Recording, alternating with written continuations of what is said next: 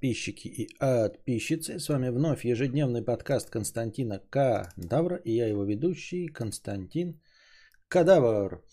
Значит, смотрите, я что-то только что мне в ТикТоке попалась э, видос, где э, показывают какие-то ужасы. Эм, ну, как ужасы? Не ужас, ужас, но ужас. А показывают, значит, очередь в нашем местном, мне почему-то попался ТикТок из местного, э, в местный торговый центр. И, дескать, вот, пусто, в продуктовом отделе торгового центра, а на улице очередь там, э, где проверяют QR-коды. Я не могу понять, вы мне напишите, как это у вас происходит и почему в разных местах э, вещи, ну, какие-то могут отличаться сильно друг от друга. Просто мы вечером с Костиком ездили сегодня в другой торговый центр, и я там не обнаружил вообще никаких проблем, абсолютно никаких проблем. То есть, ну, полностью никаких проблем. Напоминаю, что в нашем регионе э, с 8 числа, э, по идее, все должны работать, но впускать должны по QR-коду. И мы приехали, стоянка перед торговым центром, в который мы поехали, э, занята стандартным количеством машин. Вот, причем вечером после работы, если бы и должна в очередь образовываться, то как раз после рабочего дня. Мы приехали, никакой очереди нет. Мы подошли ко входу, там стояла охрана, проверяющая QR-коды. Перед нами не было никого, мы ни одного человека не ждали, ни одного. Вот просто я сразу подошел и никого нет. То есть люди проходят по QR-коду, нет настолько, ну, типа никакого движения, что перед нами успел человек пройти до того, как мы подошли. Мы подошли, я показал, значит, паспорт, э, QR-код на телефоне, все проверили, сверились и пропустили нас. Ничего нет. Внутри торгового центра обычное количество людей. Ну, то есть это, скорее всего, конечно, пришли все куарнутые, но тем не менее. Обычное количество людей. В продуктовом отделе тоже обычное количество людей. Мы купили, вышли. И а как, ну, типа кассы работают, и в продуктовом отделе люди ходят. Ну, ходят люди, и в торговом центре ходят люди. И иди в жопу, Максим. Пошел ты в жопу. Вот а, однокопеечные донаты свои в очко. Ну, без обид. Я должен благодарить за все донаты. Но он меня спамит, бля, однокопеечными. Ну, что это такое? Одна копейка, блядь. Еще пишет, что, блядь, я мило глазки отвожу. Так вот. А... Как такое может быть? Почему в одном торговом центре какое-то столпотворение и при этом никого нет внутри? А я в другом торговом центре, никакого столпотворения нет, и при этом внутри люди, и все нормально, и все работает. Как это? Что? Я не понимаю. Это ложь какая-то в ТикТоке или что? Как? Как? Переходим э, к повестке дня. Это такая вступительная часть была. Переходим к повестке, она тоже универсальная. Переходим к повестке дня. Значит, прочитал статейку тут. Ну, я буду ее вам прочитывать э, по абзацам. Значит, истории э, людей, тех, кому за 60. В общем, как пожилые люди, почему их пожилыми называют, за 60 это уже старики, реализуются в современном мире. То есть, как они проводят свое время с удовольствием, в том числе Э, зарабатывая деньги, в том числе получая от жизни все. Вот. Э, как они реализуются в современном мире. Не, не только занимаясь какими-то старперскими вещами, так-то реализуются все, там присматривая за внуками и работая охранниками в Дикси, а идут в ногу со временем. Вот. Значит, э, кто, что, зачем и почему. В Дании 94% людей в возрасте от 65 до 74 лет пользовались интернетом хотя бы раз в 3 месяца. А, не знаю, как вот, а, ну, типа, таким образом они считают, что если человек хотя бы раз в 3 месяца заходит в интернет, то он является его пользователем. И вот, значит, в Дании в 2020 94%, а в России старше 65 лет э, составляло всего 36%. При, если при такой же вовлеченности, дескать, раз в три месяца, да, ну то есть сравнимые показатели, то мне кажется 36% для нашей страны это просто безумно много. 36% людей старше 65 являются пользователями интернета. Я думал, что в гораздо кол- огромное количество раз меньше. Конечно, моя мама пользуется, да, мой папа пользуется. Я сейчас звук отключу, понял? 7 копеек. А, так вот, Раз в три месяца, ахахах. Ну, предположим, они как-то вот так выяснили, и, предположим, это считается, ну, в среднем по больнице пользователем интернета. Естественно, не имеется в виду, там говорится, хотя бы, а так может быть и больше. Art473 стал спонсором. Добро пожаловать в спонсоры канала. Спасибо большое, что стал спонсором. Вот. 36% э, это треть. Это прям классическая треть, без, э, без допущений. 36% старше 65 являются пользователями интернета. Это очень много, мне кажется.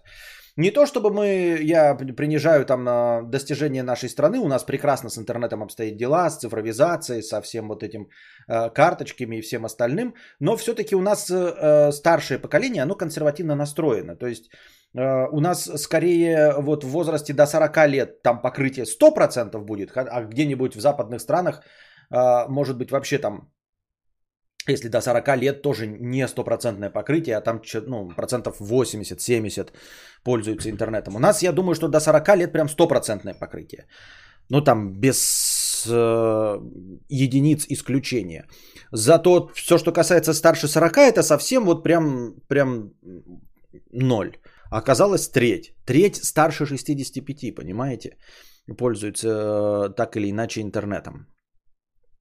Вот. Во многих странах создают проекты для пожилых. Например, в США люди старше 60 э, могут бесплатно окончить колледж. Э, в России вкладываются в адаптацию пенсионеров, но это, как обычно, по большей части популяризация. Но, тем не менее, это не отменяет того, как много людей у нас э, в старшем поколении тоже пользуются этим всем. Не только интернетом, но вообще в принципе. Идут ногу со временем и не отказываются от полноценной жизни. Сван, добро пожаловать спонсоры. Спасибо, Сван, что стал спонсором канала. Добро пожаловать в чатик для элитных господ. Вот, например, да около 40% американских федеральных судей находится в пенсионном возрасте. Ну, я как подозреваю, что у нас тоже, э, не знаю, как насчет судей, но у нас судейская система немножко по-другому э, построена. А что касается чиновников и депутатов, то у нас примерно как бы да, Э, возрастной состав, э, ну, в смысле, э, возрастная картинка вот состава депутатского корпуса, она довольно старовата, мне так кажется. Казалось бы, примеры это такие банальные, не сильно мотивирующие, как бы, что мы об этом не знаем, да, там полковник Сандерс после 65 изобрел свои крылышки KFC. Но в целом почитаем, естественно, я к этому обращаюсь, ко всему вот этим, а, всем вот этим примерам, которые мы будем сейчас рассматривать, я их буду только поверхностно касаться, чтобы просто упоминать человека и чем он занимается. А, по большей части это все для того, чтобы задаться вопросом, как? Как эти люди находят в себе мотивацию жить? Я имею в виду жить вот таким вот образом. Просто я стремлюсь к тому, чтобы вот разлагаться. Мне нужны деньги, известность и все остальное для того, чтобы лечь и ни хрена не делать, чтобы больше никогда не идти в ногу со временем, чтобы не разбираться в гаджетах, понимаете? То есть, если бы я зарабатывал деньги, я бы себе нанял помощников, которые бы нажимали в гаджетах и новости распечатывали бы мне на бумажке, чтобы мне не приходилось это все жахать самому чтобы помощница брала трубку моего телефона и разговаривала вместо меня. И мне передавала только если звонит по-настоящему важный мне человек. А все остальное а, она записывала, составляла графики встреч, а я не разбирался в приложениях, в календарях ебучих, в СМС, мессенджерах и всем остальном. Не читал бы новости, не разбирался бы в ПК, какая сейчас версия винды, macOS и все остальное. Ради этого нужны деньги, да, ну я как бы, я имею в виду, что это мое высочайшее стремление. Отпустить вот эти вожжи современности, чтобы за ними не следить. Я хочу быть старпером. Я хочу не знать, что изобретается, потому что сейчас я это знаю по необходимости. Мне необходимо идти в ногу со временем. Я люблю эти гаджеты, потому что если я их отпущу, я не смогу зарабатывать деньги. Вот, и я не понимаю, как можно в старости лет иметь э, желание заниматься этой хуеблюдиной.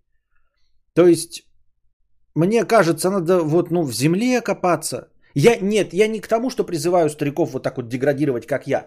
Я это к тому, что я хочу, понимаете, вот этого. Не то, чтобы в земле копаться, но я хочу вот просто сидеть, отдыхать, пользоваться каким-то старым телевизором и больше ничего не знать ни про технологии, ни про что.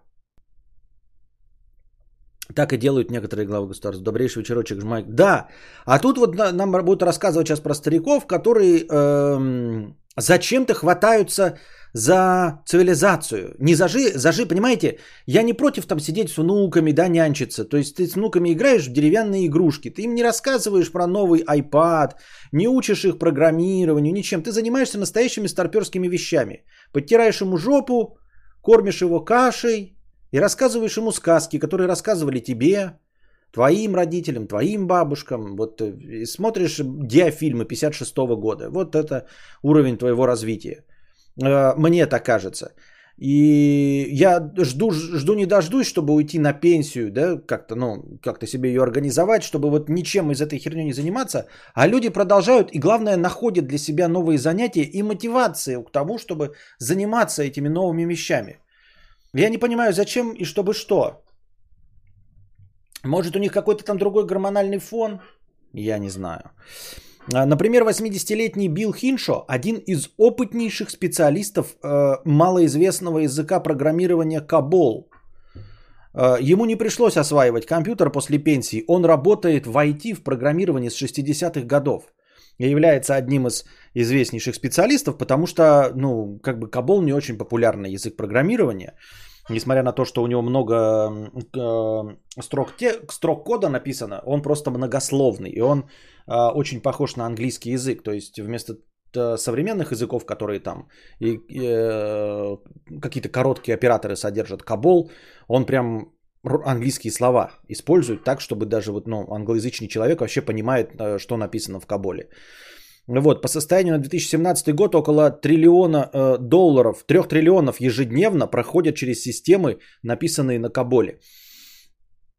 У него 32 внука и правнука, он до сих пор не выходит на пенсию, программирует программизм в Каболе. Ну и да, финансовые системы, какие-то вот сложные транзакции, они еще пишутся на Каболе, он, конечно, устарел, и э, когда уходят предыдущие специалисты, вот такие, как вот этот товарищ, то их заменяют уже новичками, а новички переписывают программное обеспечение на другие языки программирования.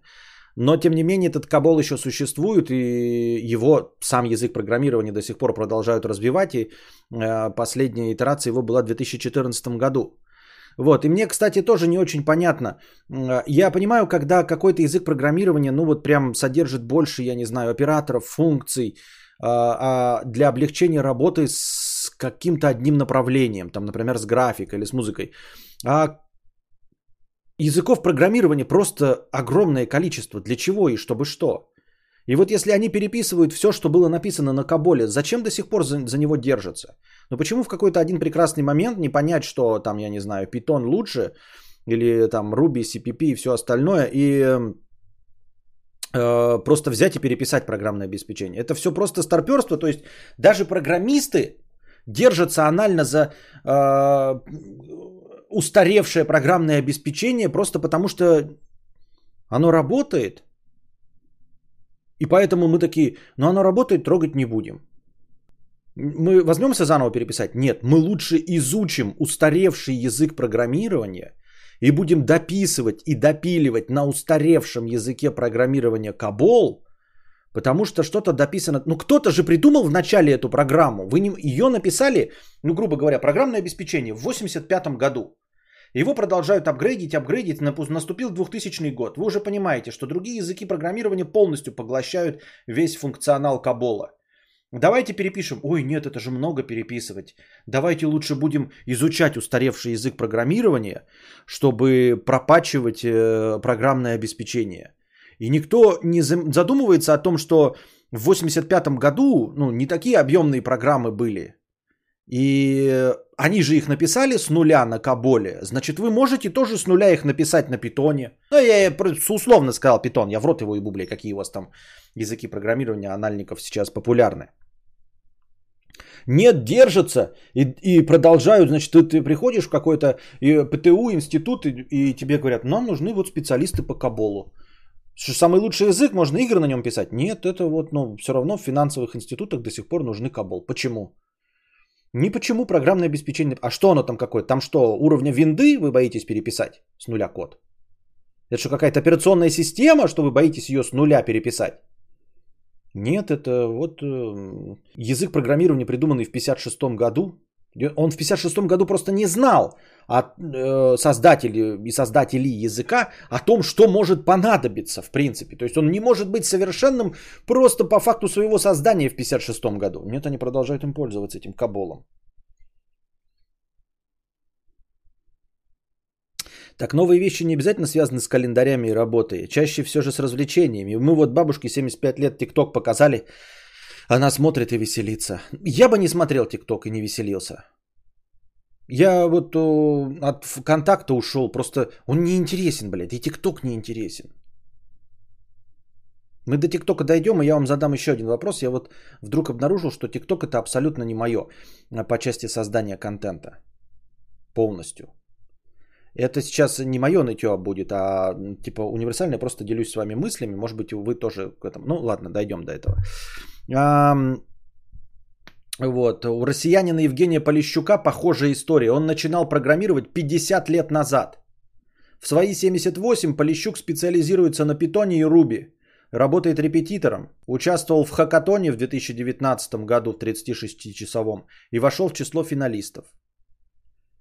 Вот Алина говорит, что это про развлечение. Развлечение это хорошо, но вот это не развлечение же. Зеленые ники исключительно прекрасные люди. Спасибо большое. Э, работает репетитором э, и программирует на питоне и руби, какое это развлечение для 78-летнего? Ничего подобного, это работа. Игры для пожилых. На картинке у нас на превьюшке, бабка тут где-то была изображена, это вот как раз из 83-летняя э, Масако Вакамия загорелась идеей создать игру. И освоила язык Switch в 2017. Освоила язык Switch. Я вот с вами поговорил о том, чтобы э, ну, там, переключиться на программиста. И мы все с вами сошлись, что я слишком стар для такого дерьма. Но я стар для того, чтобы обучаться какой-то логической системе, э, программированию. А тут она 83-летняя освоила язык программирования Switch. Я не знаю, может быть там какое-то объектно-ориентированное программирование what you see is what you get. Может быть там блоки поставить куда-то там пятое, десятое. Но это не намного легче, понимаете? Э, познать логику вещей и создать игру на языке Switch. Это не язык, блядь, которым, на котором написана куча учебников. Это какой-то очень специализированный язык для создания игр на iOS. Причем она еще не носитель английского и не знает английского. Выпустить игру было непросто. Все инструкции и письма из App Store приходили на английском, а она его не знала. Первый компьютер она купила в 58 лет. В 58, ну как бы да, мои родители тоже. Но они не на таком уровне пользуются. Они вынуждены пользоваться просто, чтобы смотреть скайп э, на себя и внука.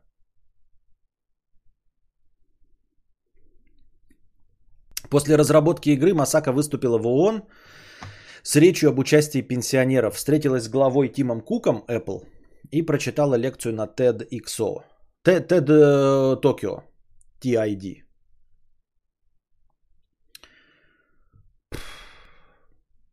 Австралийка в 83 года начала брать бесплатные уроки на Code Академии, и теперь она делает анимированные онлайн-открытки.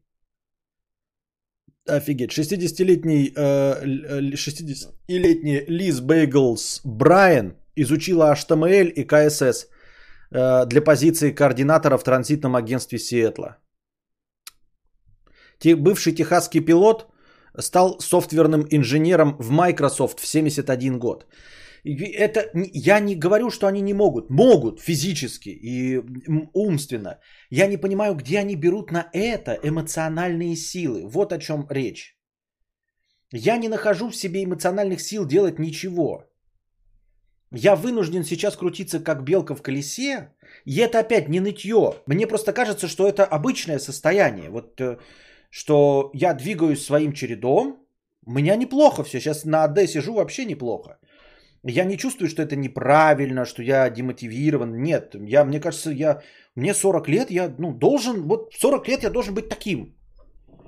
То есть хотеть вот этого, хотеть больше не разбираться в компьютерах. Вот чего я должен хотеть 40 лет, разве нет? Ну и к 60 годам я растеряю полностью все. Я буду хотеть э, ну, садить новые цветы, видеть новых внуков, э, смотреть телевизор и с другими бабками сидеть на скамейке и обсуждать наркоманов и проституток. И это норма. Как бы так природа и обусловлена. Что у меня не хватает уже каких-то нейронов, чтобы формировать новые нейронные связи, поэтому мне не нужно обучаться. У меня и сил такой нет, чтобы обучаться зачем, если молодняк все будет делать, потому что он э, эффективнее, чем я. Мне так кажется.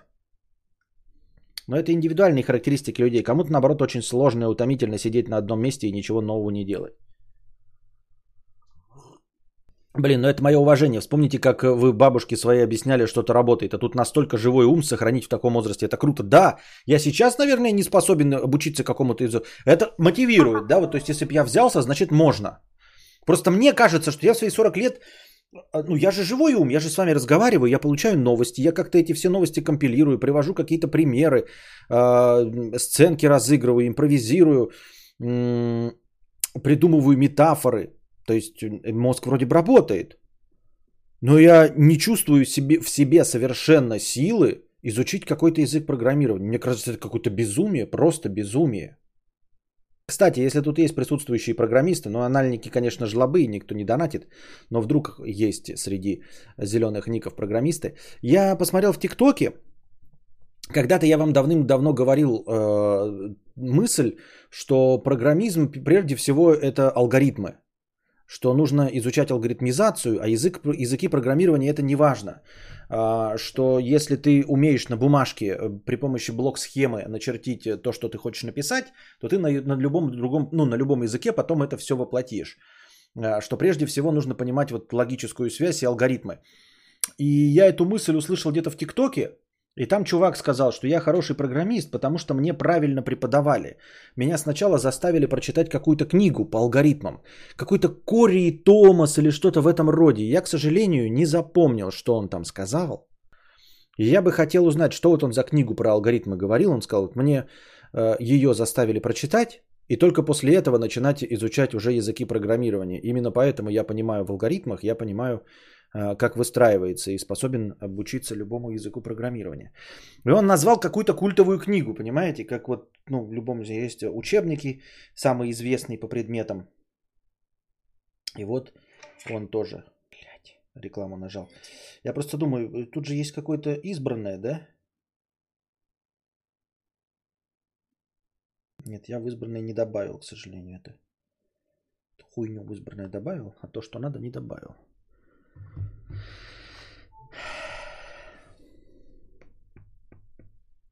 Грокаем алгоритмы может. Он сказал, может быть, он вообще сказал две книги, двух человек. Что-то типа Корман, не знаю, что Корман. Блять, а почему мне опять спрашивают, что я не спамер? Что такое? И что Корман? Только режиссер Роджер Корман. Так. Um... Ну, игры вот она, в общем, придумывала.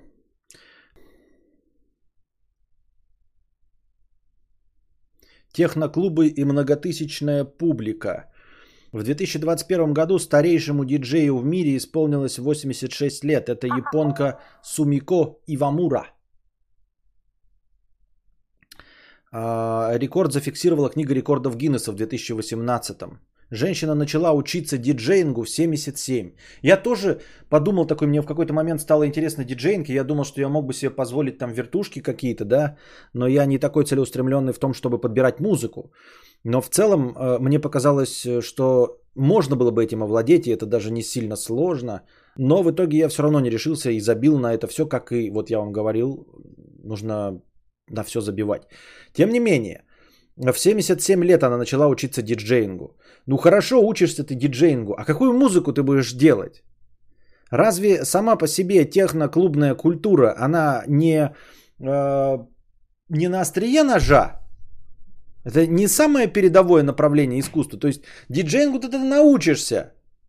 То есть так же, как овладеть ТикТоком можно, снимать минутные видео в ТикТоке, овладеть этим можно, легко. Только хуль ты понимаешь в современных трендах. Хуль ты понимаешь в том, что интересно аудитории ТикТока. Точности так же в техно-музыке. Ты, конечно, научишься сводить все остальное, но у тебя вкусовые предпочтения это 60-летней давности, ну 20-летней давности. Ты, ну и как ты будешь, и кто тебя в клубе будет слушать? Зачем и почему и что же э, движет такими людьми? Вот. Пенсионерка Рут Флауэрс и будущая диджей Мами Рок влюбилась в клубную музыку, когда внук привел ее в одно из лондонских заведений. Сперва охранник клуба меня не пустили, потому что я была намного старше их обычных посетителей. Но как только я зашла, мне невероятно понравилось. Я подумала, что могу этим заняться. Муж умер, я на пенсии, время есть, почему нет? Обрести свой музыкальный стиль ей помог французский продюсер. На обучение ушло 4 года. Я подозреваю, 4 года в ее возрасте это ушло не на обучение там скретчингу и всему остальному, а именно на формирование музыкального стиля. То есть что? Алгоритмы и построение, построение и анализ Кормин. А еще? Я просто читать не буду, конечно. Это все, все записываю, читать никогда не буду. Нафиг бы оно мне нужно было. Ха-ха. Кстати, насчет Forza Horizon. Forza Horizon вышла, я поставил себе предскачку, э, запустил. И в полночь 9 ноября, сегодня уже час как, я запустил, Forza запускается. Я хочу так дико поиграть в нее. Она даже скачана у меня на хбохе. Очень хочу поиграть в Forza. Ну и вспоминаются также э, из музыкальных наш МС Вспышкин, Помните такого, да? Вот, он действительно был э, пожилой. Правда, потом выяснилось, что голос-то нифига не его в конечном итоге. Он просто танцевал. И ну, у него неплохое физическое состояние было, потому что он, оказывается, как качалочкой увлекался в свое время. TikTok хаус для пенсионеров. История популярных пенсионеров был, э, быстро подхватывает медиа. Сам факт их активного присутствия в интернете помогает охватам. В сегменте блогер за 60 все еще не так много конкуренции, поэтому пенсионеры быстро получают внимание. На Западе, в Австралии, поддерживается использование технологий пожилыми, а в Японии уже пару десятков лет существует специальное интернет-сообщество для пенсионеров. Но в постсоветском пространстве бабушка в Инстаграме все еще в новинку. Согласно опросу Сбера и Рамблера, 18% россиян хотели бы стать блогерами в старости – Большая часть из них планирует зарабатывать в Ютубе, ТикТоке или Инстаграме. Вот этот вот факт интересный. Смотрите, согласно опросу Сбера и Рамблера, то есть они проводили опрос, 18% россиян, то есть 5, э, пятая часть россиян, э, хотели бы стать блогерами в старости. Хотели бы стать не продолжить быть блогерами, а хотели бы стать блогерами в старости. Большая часть из них планирует зарабатывать в Ютубе, ТикТоке и Инстаграме. И у меня возникает вопрос, как вы собрались становиться блогерами в старости, если вы не можете стать ими в молодости? Ну, блогерство, интернет, вот эта вся популярность, тренды, хайп, мимасы, это же гораздо легче понять, и вскочить в этот поезд, э, даже не в последний вагон, когда ты идешь в ногу со временем, когда ты э, стремительно развиваешься с той же скоростью, что и развивается мир. И если ты работаешь в офисе, э, с 9 до 6 бросаешь копье каждый день и при этом не становишься блогером, в, во время твоего самого интенсивного развития, во время твоей самой быстрой эволюции, то с чего ты взял, что ты в старости станешь блогером? Ну, почему не сейчас? Сейчас, вот чем ты моложе, тем легче стать блогером, разве нет? Стримером, блогером, тиктокером, инстаграм-моделью. Почему они решили такие, вот сейчас я поработаю на заводе, повкалываю на предприятии, повожу э, дальнобой, а потом, 18, а потом пятая часть из них, в старости я стану э, э блогером. Что ты в старости сможешь вообще? Я имею в виду не физически, физически сможешь. Что ты сможешь понять в том, как себя продавать? И вот возвращаясь к ТикТоку, да, тут вот 73-летний ТикТокер проказывает дачу, рыбалку, там еще какой-то дед Коля, потом э, пожилая пара из Беларуси, А, милые семейные видео ведет внучка 84 и 90 лет. Они чаще беседуют, делятся историями, иногда танцуют. Американский TikTok, House для блогеров за 70 появился в сентябре 2021 года. И вот к разговору об упущенном, упущенной, ну, как это, упущенной, наверное, какой-то духовной свежести, я э, вдруг понял, что я в ТикТоке ничего не понимаю. Я и в Ютубе не понимаю, но я так заигрываю, мне кажется, что я понимаю, я просто все неправильно делаю, потому что я выебываюсь. Но в целом вот реально в ТикТоке я не понимаю абсолютно. Э, мне кажется, что в ТикТоке есть три способа добиться успеха. Это жопы, ну то есть сексуальный контент. Э, в широком смысле этого слова жопы. А, что-то конкретно эксклюзивное, чего у других нет. И дальше идет третья прослойка. Это полное непонимание того, что делает третья прослойка. Сейчас я объясню, в чем смысл. Вы мне расскажете, э, вы не, не, не говорите мне способы, как мне стать популярным. Я говорю к вам как наблюдатель. Мы сейчас не про мою популярность, потому что ну, мы говорим э, про всех. Понимаете ли вы в этом что-то? Или может вам кажется, что вы понимаете, а на самом деле нет. Так вот, смотрите, под эксклюзивностью я понимаю, что в ТикТоке можно показывать вот то, чего нет у других, и это привлечет внимание.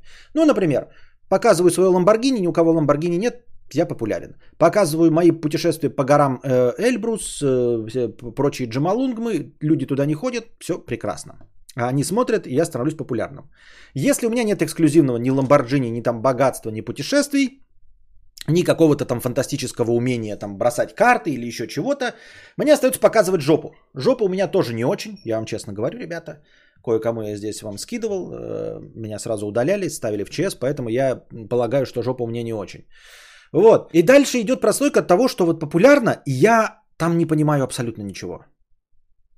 Ну, то есть я не понимаю, зачем и кому и почему это может быть нужно, и почему люди это смотрят. То есть я э, захожу, например, в Инстаграм, да, и вижу э, девушка, и у нее там 3 миллиона подписчиков. Почему? Она красивая. Она красивая. Такой, все понятно, она красивая. Я некрасивая, она красивая, но вот кто-то некрасивый, у него нет подписчиков. Она красивая, у нее есть подписчики. Все понятно. Потом смотрю, значит, какая-нибудь там... Э, вот чувак, он популярен. Почему? Он смешной. Он смешной, реально, у него 3 миллиона подписчиков. Вот не смешной, у него нет подписчиков. А этот смешной, у него есть подписчики. Все понятно, грубо говоря, в Инстаграме. А в ТикТоке я захожу и смотрю, у телки 10 миллионов подписчиков. Ну, грубо говоря, там 5 миллионов подписчиков. И я такой, она красивая? Ну, нет. Ну, типа, а просто обычная. Ну, но и это не потому, что она не в моем вкусе. Там есть какие-то не в моем вкусе, да? Там Земфира не в моем вкусе. Хотя я подозреваю, что никто Земфиру не находит красивой, правильно? Но она умеет петь. А тут ты смотришь, короче. Может, она шутит? Нет. Может, она... Нет, ничего в ней нет, и у нее несколько миллионов. Даже оправдать тем, что она телка нельзя. Я захожу, там какой-то чувак. Он смешной? Нет. Он харизматичный? Нет. Он умный? Нет.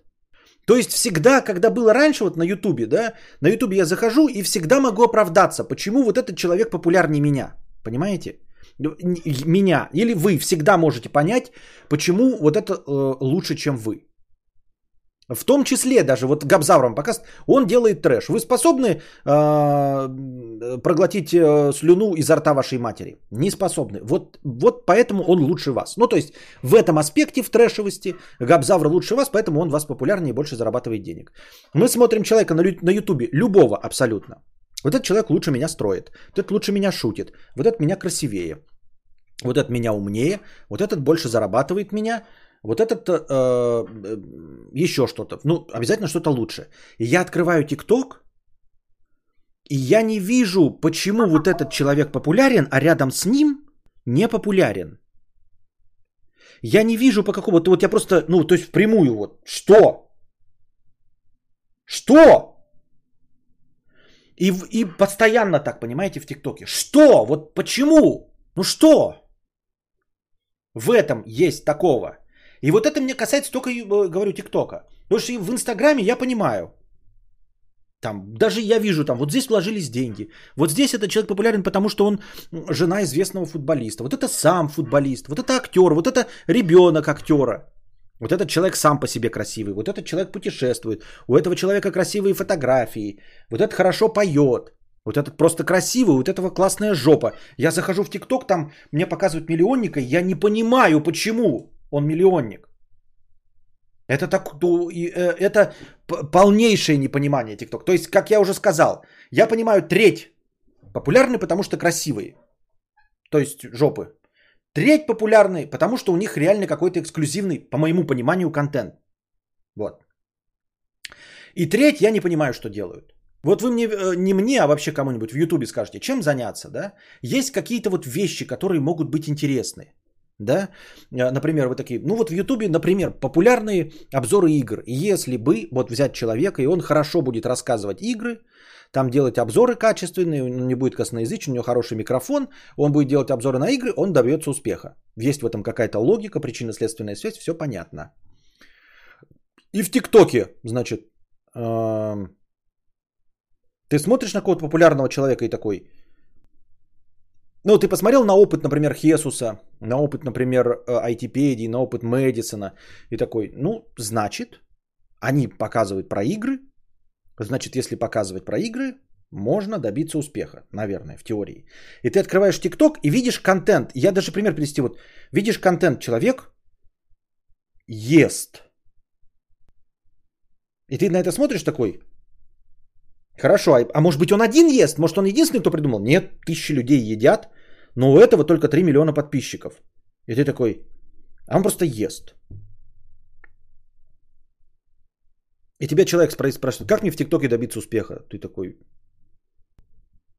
«Эм, есть на камеру? Что ты? И ты такой, ну нет же. Ну явно же, тут же где-то что-то скрыто. Ну не, не просто же есть на камеру, я не понимаю. Но не есть же на камеру.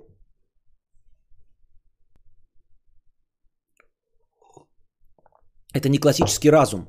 Да, вот, я посмотрел, самый популярный ролик у меня из, вот, из всего ТикТока. Я там нарезаю свои вот эти карпотки, очевидные вещи, как я падал, да, какие-то мысли, которые вам нравятся, вы, я нарезал, ну просто мы там что-то кидаем это в ТикТок. Знаете, какой у меня самый популярный ТикТок? В котором я держу диск Рурэп в машине, просто и говорю, о, диск Рурэп, издание Tequila Records. Вот сейчас, блядь, давайте откроем его сейчас. Самый популярный из моих роликов, вот из всего, что у меня снято, я там падаю на лед, смешные нарезки, мимасы, короче, есть в моем. Я не говорю, что это смешно, но просто в сравнении с тем, что все остальное у меня есть, в сравнении с, вот, с нарезками, которые вы мне посоветовали, самый популярный из всех по просмотрам это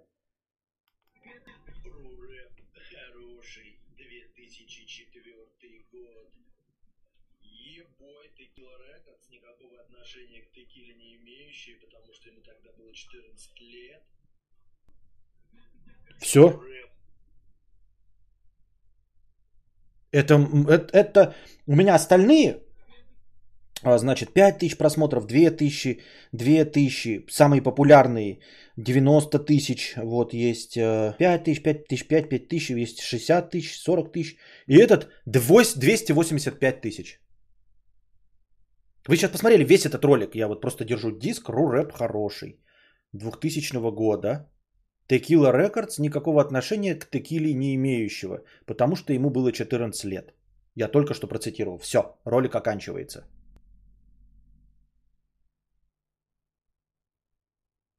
Вопрос тогда, задачи. Как мне повторить успех своего ролика? Ну серьезно, как?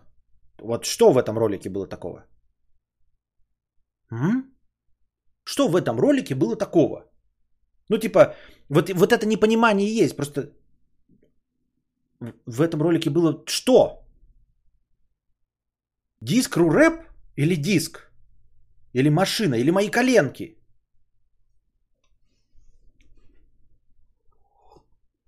Вот такие дела. Понимаете ли вы что-нибудь в ТикТоке? Я имею в виду в, э, в интересах аудитории. Вон, в ютуберы всякие играют. Э, дед играет в КС, женщина играет в Skyrim, модные журналы для старперов. Вот такие дела, дорогие друзья. Вот такие дела. Следующая новость на повестке дня. Э, шведские родители, значит, э, сами написали программное обеспечение для школ. И за это шведские чиновники э, пожаловались на них в полицию. Значит, какая канитель была? Начали, ну, у нас тоже такие государственные программы проводятся, шведские чиновники, госконтракт, значит, объявили, и по этому госконтракту потрачено было 116 миллионов долларов. И было создано программное обеспечение для учителей, учеников, ну вот это онлайн-дневники, всякое такое вот, как у нас, типа аналог. А, и чтобы родители смотрели. И это приложение было всратое пиздец какое. Неудобное, вылетало, нихуя не работало. Потом это было начато в 2013 году. В 2018 они выпустили мобильную версию приложения, которая была еще в срате и хуже. И все на всю эту программу было потрачено 116 миллионов долларов. В один прекрасный момент один отец на превьюхе, он на розовом фоне, а, тоже программист, э, такой сказал, ну, остоебало окончательно. И он такой, ну, хочу все исправить. Написал, значит, чинушам этим, дайте мне API а, к вашему программному обеспечению. Вот. Э, ну, типа как к данным обращения. Ну, если вы программист, то знаете. Э, точности так же, как вот, например, можно дать API от YouTube, э, и вы сами напишите, например, оболочку чата для YouTube. Вот, для этого вам, нужны вот данные, которые подсасывает YouTube. Именно данные, а сами оболочку вы можете сами придумывать. Ну и вот он попросил это API. Это сокращение аббревиатура API. Эм, они пока молчали, а, он с каким-то корешем своим а, закарифанился. А, открыли просто браузерную версию этого программного обеспечения. В режим разработчика зашли, посмотрели, каким IP-адресам он обращается, какие запросы делает. То есть просто посмотрели в режим разработчика, то есть это, ну, сколько там, F11, F12 нажали и посмотрели, адреса, они открытые. То есть можно через режим разработчика смотреть. Э, это, это не какие-то секретные данные, там какая-то информационная безопасность, если это все просто на сайте прописано. Э, и вот на эти же адреса обратились э, с этими же запросами и написали свою оболочку. Но они написали облегченную оболочку только для родителей. Ну, потому что учителя пользуются свои там логины и пароли. Ну, они, в общем, для себя написали. Написали ее за какое-то короткое время, ну, там две недели или два месяца. Выложили ее, блядь, в гугле, и она охуительно какая популярная стала. То есть оригинальное приложение имеет оценку 1.2 звезды, а их, ихнее 4.8, 4.9. Вот. А, так более того, до того, как они это начали делать, уже кто-то обращался в суд на информационную безопасность вот этого оригинального программного обеспечения и уже обвиняли шведские власти. У них, э, ну, когда нормальная система, типа законодательная, исполнительная и судебная власти разделены, тогда они могут друг на друга влиять, вы понимаете, да, если все на самом деле независимо. Ну и короче, у них такая есть тоже контора, какая-то шведское министерство по информационной безопасности, оно само проявило инициативу, обнаружило, что программное обеспечение э, школьное полное говно, и им, их натянуло, наказало, в общем, анально за то, что можно было каким-то простым способом получить э, личные данные учеников, учителей, вот, в общем, всего этого. Но вот эти, которые сделали свое open source приложение, бесплатное open source, они на GitHub выложили все, а, они не пользовались никакими такими секретными данными и всем остальным. Так вот, сначала эту, значит, школьную э, Министерство образования натянули за то, что их программное обеспечение э, недостаточно безопасно с точки зрения конфиденциальности. Потом прошло какое-то время, и эти написали свое программное обеспечение, которое просто работало и было удобнее. И вот эти э, шведские чиновники, которых уже натянули, которые потратили 116 миллионов долларов на неработающее приложение, они наехали на этих программистов, э, простых родителей, и сказали, вы это говноеды и пидоры, короче, мы на вас полицию подаем за то, что вы рассекречиваете секретные данные. Те говорят, вы что, охуели что ли? Мы обращаемся по адресам, которые у вас э, в браузерной версии написаны. Ну, то есть это открытые адреса, мы посмотрели это просто на вашем сайте. Это никакие не секретные данные. Мы не обращаемся ни к каким секретным данным. У нас версия программы для родителей. Э, мы обращаемся по открытым адресам. Те говорят, нихуя не знаем. И начали регулярно э, вываливать э, обновления, которые ломали API. То есть э, этим добровольцам нужно было очень часто выпускать обновления, потому что государственная махина занималась не тем, чтобы исправлять свое программное обеспечение и делать его лучше. Нет, они меняли вот это вот API, адреса, э, запросы для того, чтобы не работало хорошо работающее бесплатное open, не бесплатно, они все бесплатно, это же государственная система, чтобы не работало добровольное программное обеспечение open source вместо государственного, понимаете? Они регулярно, те выпускали обновления, чтобы сломать, а эти регулярные обновления, чтобы эта штука работала. Вот. И государственная махина пожаловалась в полицию. А полиция, она не подчиняется никому, понимаете? Они друг от друга независимы. полиция пришла и сказала, «А, пожалуй, это вы, пидоры, не правы. Мы все проверили четко. Они действительно никакой закон не нарушают. Они обращаются к открытым данным. Это вы, пидоры. Вот. Э, вы говно и отстаньте от них. И все. Вот, такая, вот так вот сработала э, шведская система. Но само по себе, да, то есть, конечно, вроде бы хорошо, похлопаем в ладоши, что все сработало. Я просто похлопаю. Но с другой стороны, как бюрократическая система работала изначально? Вот прямо смахивает на распилы, да? То есть есть какой-то госконтракт на 116 миллионов долларов. А по шведским это в миллиард крон было. Миллиард крон или, 16, или 116 миллионов долларов. И это приложение работало так плохо, что два программиста за два месяца написали, да, упрощенное приложение, работающее только на одном направлении, на родительском, но лучше, чем официальное. То есть одно дело, когда бесплатно пишут приложение лучше, чем за миллион – но когда два программиста пишут лучше, чем госконтракт на 116 миллионов, по идее сразу хочется задаться вопросом, а на что были потрачены 116 миллионов долларов шведских налогоплательщиков? И главное, что вместо того, чтобы, да, как казалось бы, мы такие в западной стране, все сразу же э, умывают руки, все каются, э, идут на попятную, сдаются – увольняются, да, покидают свои посты, нихуя подобного. Как вы понимаете, шведская система в первую очередь попыталась анально огородиться. Потому что она знала, он официальный запрос, когда он захотел на, на, на, э, написать программное обеспечение, для начала он сделал официальный запрос. Дайте мне API официально. То есть они уже знали, кто это делает. Он все официально. Он когда написал приложение, он им Первым послал это, понимаете, это не было секретно. Он говорил им, вот я сделал, вот я, вы, я вам обращение писал, вы не дали. Хорошо, я сам нашел, вот сделал, берите, пользуйтесь. Они говорят, ты что, сука, охуел что ли? Мы же на это 16 миллионов потратили. А ну-ка наш программист Вася делает так, чтобы каждый день API ломалось и у них приложение не работало. Может мы возьмем их наработки? Нет, ты что, дурак что ли? Может мы попытаемся сделать наше лучше? Нет, ты что, дурак что ли? Сделай, чтобы их не работало. А мы в это время подадим заявление в полицию. А вось сработает. А полиция приходит и говорит, ты что, охуели что ли? Вот такие дела. За 116 миллионов можно половине существующих стран такое ПО написать. Ну и естественно, да, сейчас они просто работают, вот их приложение open source свободно. Никто, конечно, никаких э, извинений не принес. Никто из Министерства образования Лена Ван Хольдмаль, она, конечно, не покинула свою должность, ничего подобного. Просто ну, такие. Мы обратились в полицию, полиция сказала, что мы не правы. Ну ок. Ну не правы и не правы, но ну и чё?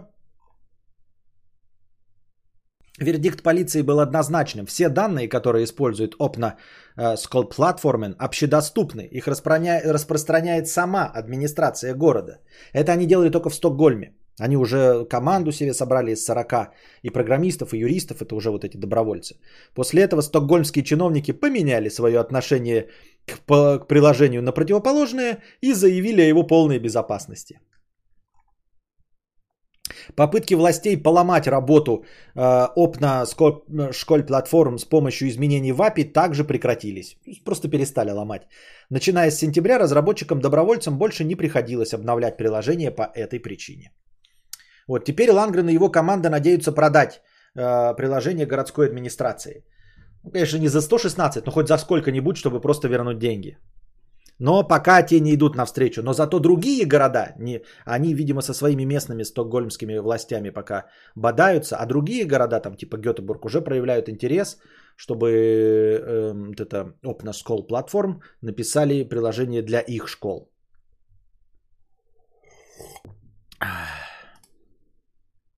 Вот такие дела. Следующая новость на нашей повестке дня. Минэкономразвития предложил признать майнинг криптовалют предпринимательством и облагать налогом. А, вот, это как обычно предложение, но, предложение, но скорее всего, которое ни к чему не приведет. А, во-первых, непонятно. Я эту новость не только прочитал, я еще по радио ее сегодня услышал. Во-первых, непонятно, как следить да, за майнингом криптовалют. Почему и зачем? Ну, как обычно, какую-то часть населения ебет, что майнеры тратят электроэнергию. Хотя все за электроэнергию платят, но непомерные нагрузки на электростанцию. То есть э, часть кого-то людей или Минэкономразвития, или Минэнерго считают, что э, использование электроэнергии в промышленных масштабах э, должно оплачиваться по завышенному тарифу. Не просто по киловаттам, но еще из- из-за того, что вы, из-за того, что они, эти майнеры, э- нагружают э, подстанции, электростанции и все остальное. Ну, с одной стороны, правильно. Насколько мне известно, любой завод или фабрика, они тоже платят не ту же самую цену, что мы в деревне за э, это э, однофазное электричество, правильно? Вот. Но с другой стороны, таких масштабных майнеров-то много ли? Чтобы сравнивать их предпринимательство с фабриками, с пожиранием электричества уровня фабрик. Может быть, конечно, если бы там в одном доме там 5-10 майнеров находятся, то они вместе как фабрика, конечно, и жрут. Но в целом, как это все отслеживать, да, надо же заходить в дома, просто проверять, и еще и доказывать, что это майнинг, а не, например, сервер для игры в Майнкрафт какой-нибудь.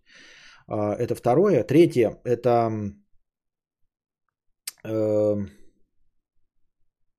какое третье? Нет никакого третьего.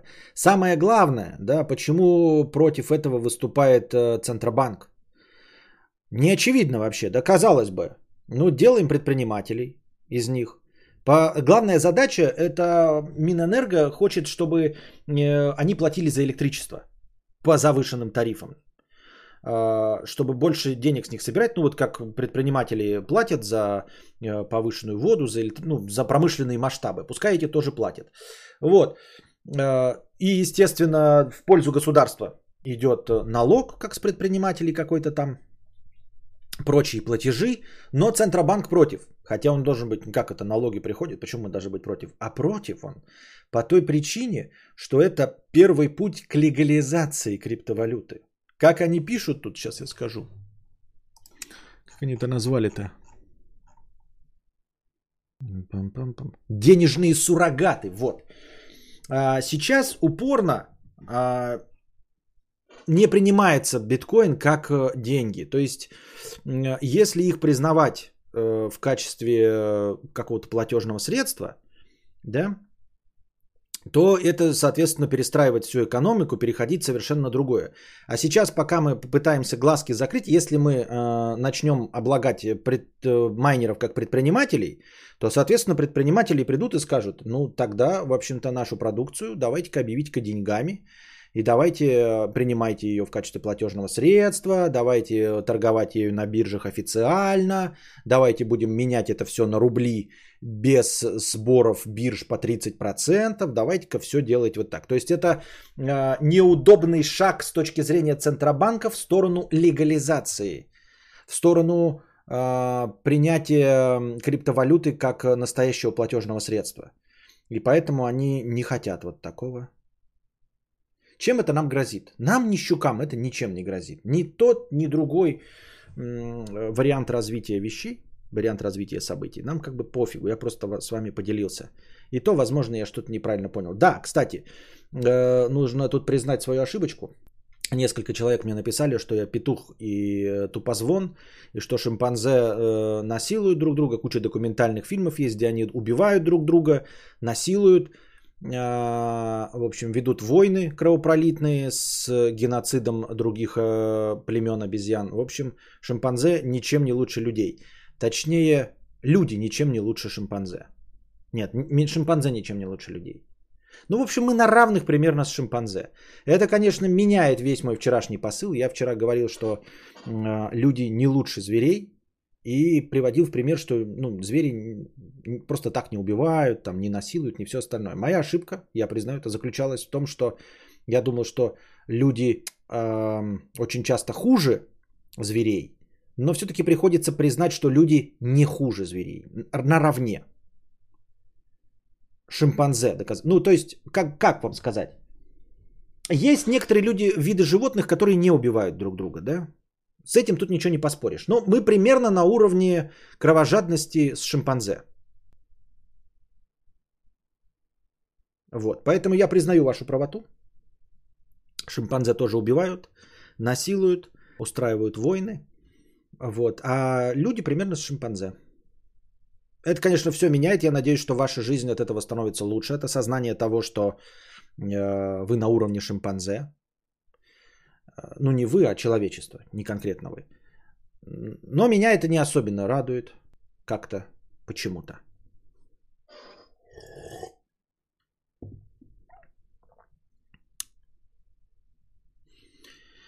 Э, и еще что-то хотел сказать. Что-то еще какая-то у меня была ошибка, но я забыл. Ну, в общем, вы в целом-то относитесь критично ко всему, что я говорю. Вы как бы слушай, слушай, а, а Васька слушает, да ест. Серьезно не относитесь к тому, как я освещаю новости. Перепроверяйте. Если новость вас заинтересовала и вы хотите поделиться ею а, возле кулер, кулера в своем офисе и выдать какую-то информацию за, информ, за интересную, то вы не просто бездумно пересказывайте то, что я вам сказал, а все-таки прочитайте исходник, попытайтесь разобраться, потому что я могу такой хуйни нанести. А я какую ответственность несу? Я развлекательная голова, я клоун в интернете. Но я надеюсь, что я вас развлекаю своими беседами. Тем не менее, последняя новость на сегодня. А, американская газета после ухода журналиста-ветерана наняла нейросеть. Она написала 50 текстов и напугала коллегу. А, суть в чем? Долго-долго работал один журналист где-то в известной довольно американской газете, там то ли Bloomberg, то ли еще какой-то Нью-Йорк Таймс. И он писал э, заметки, небольшие статьи про э, недвижимость. Ну, видимо, они не сильно художественные были, там что-то типа э, чистая фактология, дескать, вот такой-то дорогой дом э, в таком-то месте был продан за 875 тысяч, цена его изменилась настолько, что говорит об изменении цен на рынке недвижимости вот в такую-то сторону. Он ушел, и чтобы не искать нового специалиста, э, газета просто подключила нейросеть, которая стала писать тексты. Э, писала она тексты довольно хорошие. Э, иногда заметки, написанные нейросетью, она писала по 4 заметки в день, даже набирали больше, самое большое количество просмотров среди всех статей за день. То есть люди предпочитали читать заметки о недвижимости от нейросети, нежели реальный обзор на концерт Рианны от реального человека. Ну, это я так условно говорю. Ну и потом какая-то одна из коллег начала читать, ее немножко смутили там некоторые формулировки. А, нейросеть почему-то посчитала, что люди больше любят слово Флорида, и поэтому она даже когда писала, что продает дом в каком-то одном городе, она писала штат Флорида, просто чтобы привлечь внимание, типа для хайпа. Но это такая Э, небольшая логическая ошибка, которую легко исправить. Я почему на эту новость внимание обратил? Она и продолжает писать эта нейросеть, и продолжит писать. И никакого журналиста не будет нанято на ее позицию, потому что она прекрасно справляется. Вот. Также в этой газете используются нейросети для написания статей по спорту. И я, как понимаю, там тоже не особенная э, художественная аналитика, не какие-то интересные выводы и метафоры, а скорее всего просто парочка абзацев, э, по поводу счета игры, там кто кому что кинул, э, какие прогнозы, тоже нейросеть просто смотрит обычную аналитику по табличкам. И вот такого уровня пишет статьи. И люди читают, они знают, внизу стоит плашка, что это написала нейросеть, никого ничего не смущает, им нравится, они лайкают, они читают, они подписываются. Э, огромное количество газет в той или иной мере давным-давно уже используют нейросети. Вы можете посмотреть и почитать эм, новостные паблики ВКонтакте, в Телеге, в WhatsApp, в Вайбере. И тоже наверняка э, уже неоднократно обращали внимание, что некоторые новости, особенно короткие, возможно, пишут не люди, а какие-то специальные боты. И вот теперь, возвращаясь к тому, почему я вообще об этом заговорил. Я так долго, как эм, творческая единица, смеялся над людьми, которые имеют какие-то простые профессии. И говорил, что в первую очередь заменятся простые профессии. Таксист и водитель-дальнобойщик. Нас все время пугают, что вот э, их первыми заменят роботы. Э, автопилоты, которые вот там, значит, Яндекс Такси сейчас ездит э, уже на автопилоте, все тестирует, ждем не дождемся, когда хамоватых таксистов, э, воняющих куревом и ругающихся матом, и нарушающим правил, нарушающих правил дорожного движения, а также перерабатывающим и уставшим, уставш, уставшим выходящим на маршруты, уставших заменят, наконец, роботы, заменят, наконец, автопилоты. А потом, значит, заменят людей за станками, потом еще какую-то низкоквалифицированную рабочую силу. А оказалось, что уже сейчас заменила не низкую квалифицированную рабочую силу, а ту рабочую силу, которая, казалось бы, должна быть незаменимой, творческую единицу, журналиста. Понимаете, живого человека, который пишет тексты. Нас все пугали, что роботы заменят, вместо нас будут копать траншеи, начнут делать вместо нас дороги, водить автомобили, стоять за станками. Но мы-то, режиссеры, писатели, сценаристы, журналисты, историки, все те, кто занимаются творчеством, мы-то уж в последнюю очередь будем заменены искусственным интеллектом. А оказалось в первую. Оказалось-то, ребята, в первую. Это же ведь звоночек. Заменили просто человека, журналиста, в одном из самых известных изданий. Это не какая-то городская газетенка. Заменили в известном издании человека, который работал 40 лет. Писал тексты про недвижимость, его заменила нейросеть. И не заменила, не понимаете, она его полностью заменила. То есть миллионы людей стали пользоваться, не миллионы, ладно, тысячи людей, которые читали эти заметки, перешли на пользование нейросетью. Если по масштабам это какая-нибудь как вот служба такси целая бы перешла, понимаете, на э, автопилот. Просто она же будет вводиться. Вот сейчас в Яндексе три машинки какие-то ездят тестируемые.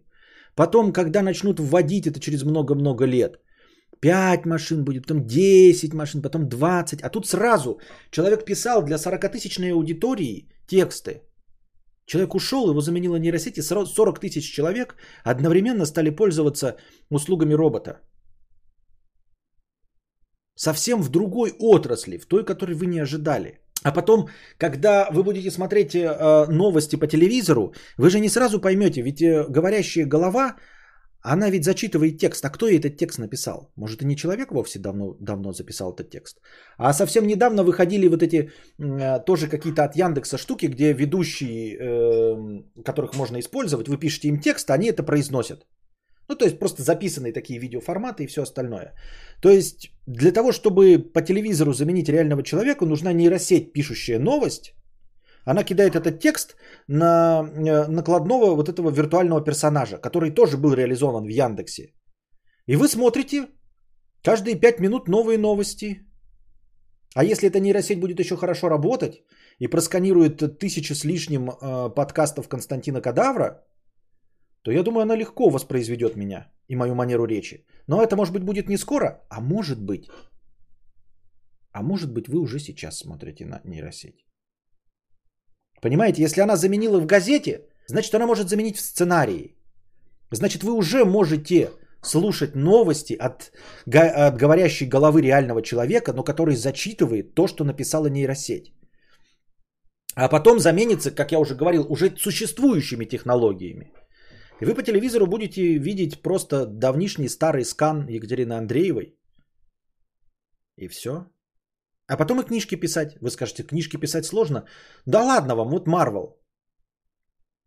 Просто сканируется комикс, перерабатывается, исходя из современных трендов, и пишется сценарий. Сначала вы не заметите, как э, новая, новая серия Marvel будет написана нейросетью. И она легко будет написана нейросетью на основе компиляции каких-то предыдущих сюжетов. Даже не выдумывая новый, просто она скомпилирует старые сюжеты и напишет новую серию Marvel. В какой момент будет помогать нейросеть? В какой момент она уже помогает? Может, вы не знаете, может быть, уже есть ключевые слова, может быть, уже есть э, вот это, знаете, комната сценаристов, и они там набрасывают шутеечки для э,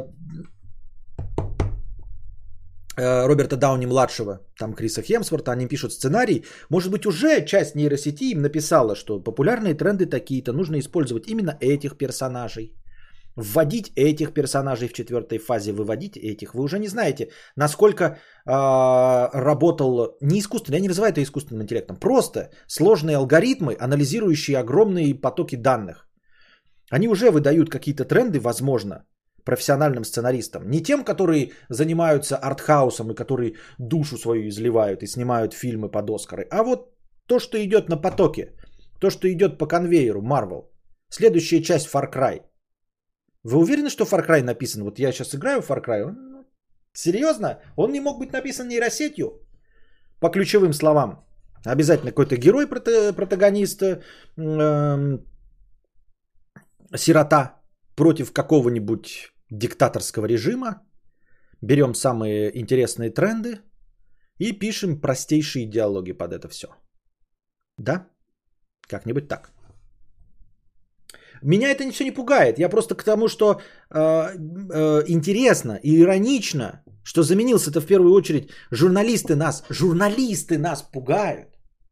Вот средства массовой информации пугают нас, пугают, а простой народ, что искусственный интеллект и роботы и кибертроника заменит нас, простых людей. За баранками, нас, за станками, нас с лопатой заменит. А на самом деле это их уже заменила нейросеть. И все хлопают в ладоши. А у нас небольшая песен пауза. Надеюсь, вам понравился сегодняшний информационный блок. Пишите плюсы там, если вам понравилось, и минусы, если вам не понравилось. Если понравилось, ставьте лайки, пожалуйста, э, подписывайтесь, прожимайте колокольчики и пишите комментарии потом под записью. Это все повышает мою выдачу в Ютубе. И благодаря этому, может, придут новые зрители, которые будут донатить, и следующие подкасты будут идти дольше, если вы, конечно, ими наслаждаетесь. А зрителей всего 360. Сегодня даже до 400 не дошло. Почему? Не знаю. А мы вернемся с ответами на вопросы после небольшой писинг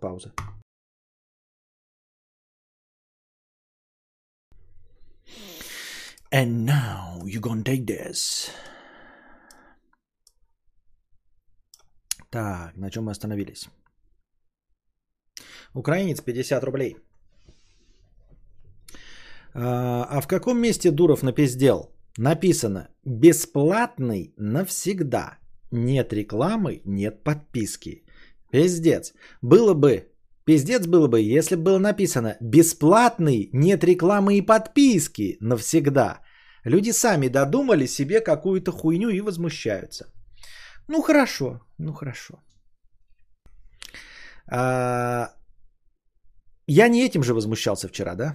Ну ладно. Украинец 50 рублей. Пришел в ЖЭК, говорю бабке на входе. Вот бумажка, нужна печатка. Бабка. Прием после двух. Я. Мне прийти после двух? Бабка. Коронавирус, приема нет. Я. Так если приема нет, то какая разница, когда я вам бумажку принесу? Бабка позвала человека, человек взял бумажку, поставил печатку. Человек лучший обезьян.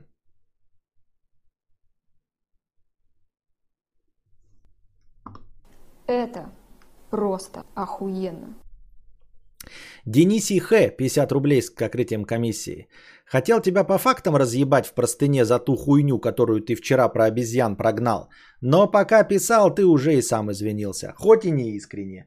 Да и я уже подостыл. И не захотел 500 кровных тратить, так что держи жалкий полтос. То есть чуть-чуть, чуть-чуть не дожал, да? Не надо было извиняться, надо было оставаться токсичным гомункулом, и тогда я вынудил бы тебя задонатить 500 рублей. Ага, так вот это работает, значит. Лох, пидор! Уже три подписчика отозвались о выигранной грин-карте. Хочу поинтересоваться у чата, выигрывает ли хоть кто-нибудь призы дороже 50 тысяч с розыгрышей блогеров? Чепуши с мышками и наушниками не в счет. Интересуют реальные выигрыши дорогостоящих вещей. Это все разводняк или я единственный, кому не везет? Очень странный вопрос, лох пидор. Вообще очень странный вопрос. На том основании, что тебе не везет, ты решил, что это э, разводилово? То есть ты реально думаешь, что среди тысяч участвующих людей ты должен обязательно побеждать? То есть даже если ты участвуешь в каждом э, гиве от блогеров, ты обязательно рано или поздно должен выиграть что-то дороже 50 тысяч? Нет. Статистика так не работает. Это могут быть абсолютно все розыгрыши честными, и ты никогда, участвуя во всех из них, можешь не выиграть. Потому что там участвуют тысячи людей. Вообще, такой, знаешь, ребята, это все разводилово? Или я единственный, кому не везет? Ты не единственный. Более того, везет единицам, и понимаешь, и везет все время разным людям. И за всю историю вот этих гивов выиграло, ну, наверное, тысяча человек. А участвовало, если э, всех, э, ну, посчитать каждого по нескольку раз, то там 200 миллионов участвовало. Вместе с тобой, таких единственных, кому не везет, несколько миллионов. Лох Пидор 50 рублей. Костя, в прошлом стриме ты интересовался магнитолой для своего влажного бетона. На Алиэкспрессе почти на каждую машину есть достойные магнитолы с андроидом и Bluetooth. Вбей в поиске полоседан Android или впиши модельный ряд кузова своего авто и допиши Android. Цена вопроса 7-15 тысяч. У самого такая. Да я видел такие, они продаются не обязательно Али, ну то есть привезу из Китая. Я не хочу, чтобы это было тормозное, я хочу, что это фирмовое. А, ну, то есть, даже если, понятное дело, от самого Фольца брать от пола, да, какой-нибудь родной, и он тоже, естественно, может тупить, потому что схуяли вдруг э, немецкий автопром для дешевых тачек будет делать что-то хорошее. Но это будет, по крайней мере, каким-то эталоном. Я буду знать, что лучше невозможно. А когда ты Китай возьмешь, я просто уже напарывался на Xiaomi. Я уже пользовался продукцией Xiaomi э, в высоких технологиях. Xiaomi прекрасно делают вот этот вот набор отверток охуительный. Powerbank охуительный. Я пользуюсь Powerbank от Xiaomi с одним из самых первых. Не, не я самый первый, а одним из самых первых Powerbank, которые были на рынке. Вот появились вот когда они только Powerbank. Я вот тогда купил, в стародавние времена, сколько это было, лет 7 назад. И до сих пор он у меня фурычит. Вы не поверите, я до сих пор заряжаю полностью iPhone с него. Он на USB, там нету Type-C даже входа. И прекрасно работают пауэрбанки. А, но телефон это было фиаско. И вот я не хочу китайским вот этим пользоваться, потом э, трахаться там будет, Google этот не будет. И вот эти вот дешевые вещи, э, которые, знаете, э, как я уже говорил, дешевые компоненты. iPhone чем лучше? Понятное дело, вот закрытое программное обеспечение, все платное, анально огороженное. Чем iPhone мне привлекателен, это тем, что он э, работает на идеальных компонентах. Компоненты в нем идеальные. Вот у меня был полуфлагман, это Samsung Galaxy S10e. Он прекрасен, у него фотки, возможно, даже лучше получается, чем на iPhone. Потому что я сейчас смотрю, вот он прям фоткает охуительно. Даже сейчас вот я смотрю, он просто охуительно фоткает. Просто охуительно. Но вот, сука, блядь, система оплаты, э, которая по терминалу, она работала из рук вон плохо. Я просто думал, может быть, это так, ну, норма, какие-то ограничения в размере, но сейчас iPhone, он меня просто вот с такого расстояния, блядь, ловит. Я просто подношу издалека, и оплаты все идеально проходят. Еще ни одна не сорвалась оплата. Что там какой-то сигнал не был пойман или еще что-то. Еще ни разу не было.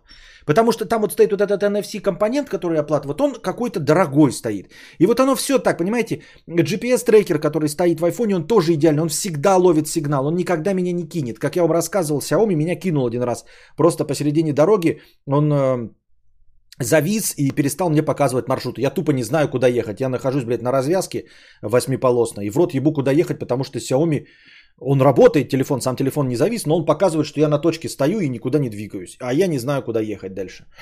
Вот. Bluetooth. Э, потери наушников. Ты включаешь Bluetooth на iPhone, он никогда не потеряет связь Bluetooth с своими родными наушниками, уж тем более. И с любым Bluetooth никогда не потеряет связь. Не будет никаких отвалов наушников. Ты можешь по комнатам ходить там э, с железными перегородками.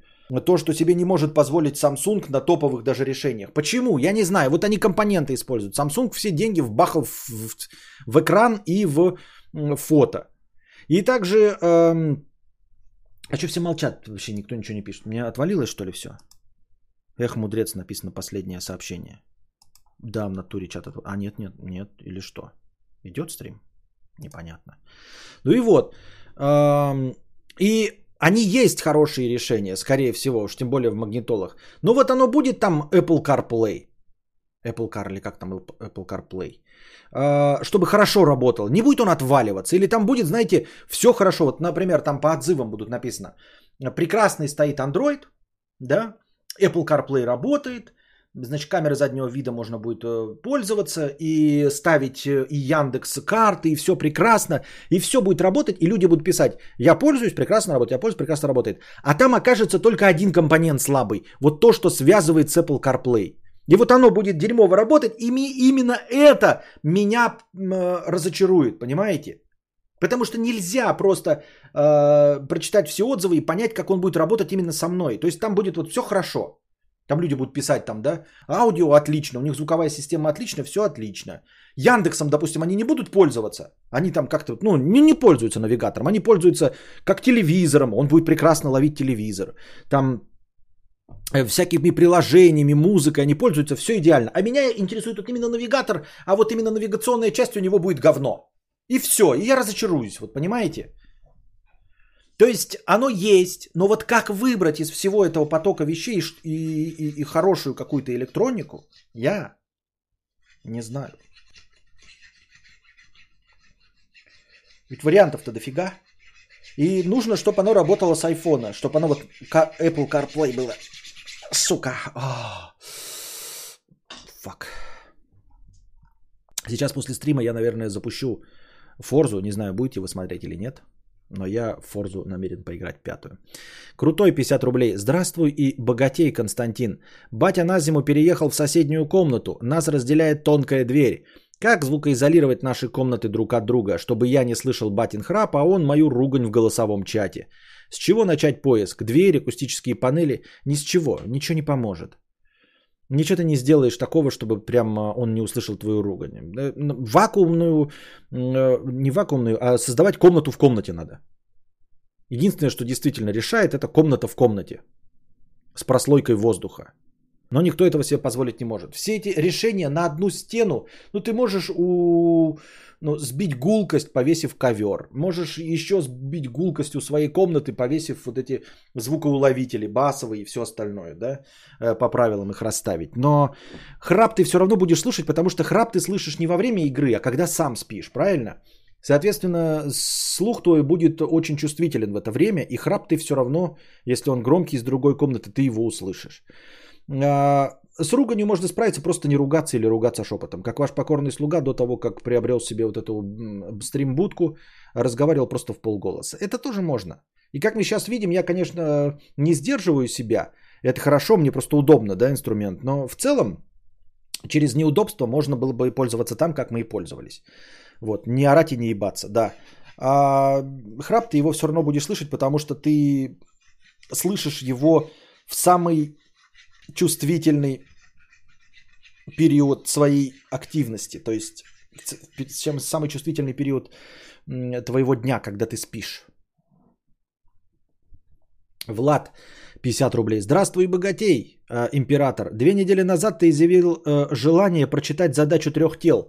После того, как перепрочитаешь Дюну, могу отдать аккаунт на Литресе с аудиоверсией всех трех книг. Интересно?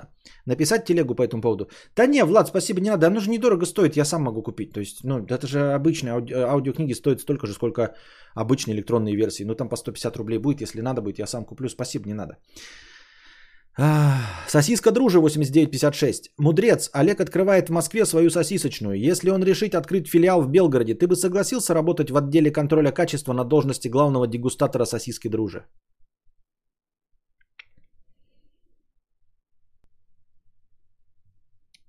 Да. Тугарин 300 рублей. Я тут ис- искал тут что-нибудь типа, как, что-то типа смешная шутка, ха-ха-ха, но у меня нет такой вставки почему-то. Ну, шутка смешная, поэтому да. Тугарин 300 рублей, спасибо. Пиздец, духота какая-то, 50 рублей с покрытием комиссии. Который день вижу твой онлайн в рекомендациях. Респект за новый формат. Копеечка, чтобы продлить его подольше. И спасибо за стабильное ауди по утрам, то, что надо. Кстати, поздравь меня, сегодня вышла статья в Q1. Кто знает, тот поймет. Целую в ланиты, все у тебя получится. Интересно, да, что ник пиздец духота какая-то. Я когда ник прочитал, подумал, что человек пишет сейчас, что пиздец духота какая-то про мой стрим. А он под ником пиздец духота какая-то хвалит меня. Что такое Q1? Что такое Q1? Небоскреб. В общем, статья вышла у человека в Q1. Скажите, что это такое? Александр, 50 рублей. Этого человека зовут, и видос на ютубе называется, а дальше... Чё? Что? Александр. Артур, 22 евро. Агония. Спасибо за продление агонии, Артур. Аноним 50 рублей. Нужно ухватиться за этот ролик, сделать ремикс, потом э, с популярным человеком снять такой же. Не отпускай эту популярность. И может еще снять, как ты идешь по парку и видишь кучу листвы. Подходишь к ней, прыгаешь в нее, а там диск ру рэп. И ты ничего себе, а это твои 15 секунд славы, как у Джарахова, я в моменте. Спасибо за совет. И аноним 1000 рублей с покрытием комиссии. Спасибо, я дошел до конца, ответил на все комменты сегодняшние. Приходите завтра, приносите ваши э, донаты непосредственно на стрим, чтобы он длился дольше.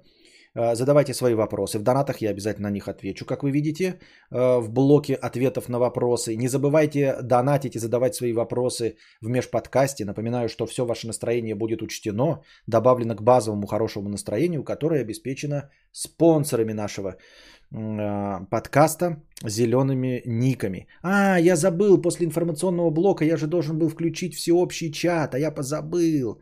И у нас чатик-то такой не густой, потому что там только спонсоры сидят. Но это моя промашка, да. После информационного блока нужно включать э, чат для всех. Э, Подписывайтесь, ставьте лайки. Обязательно поставьте лайк, это вам не должно быть сложно. Просто прожмите, мне будет приятно, и, возможно, меня когда-нибудь YouTube начнет продвигать посильнее и придут новые зрители. Вот. э, А пока держитесь там. Вам всего доброго, хорошего настроения и здоровья.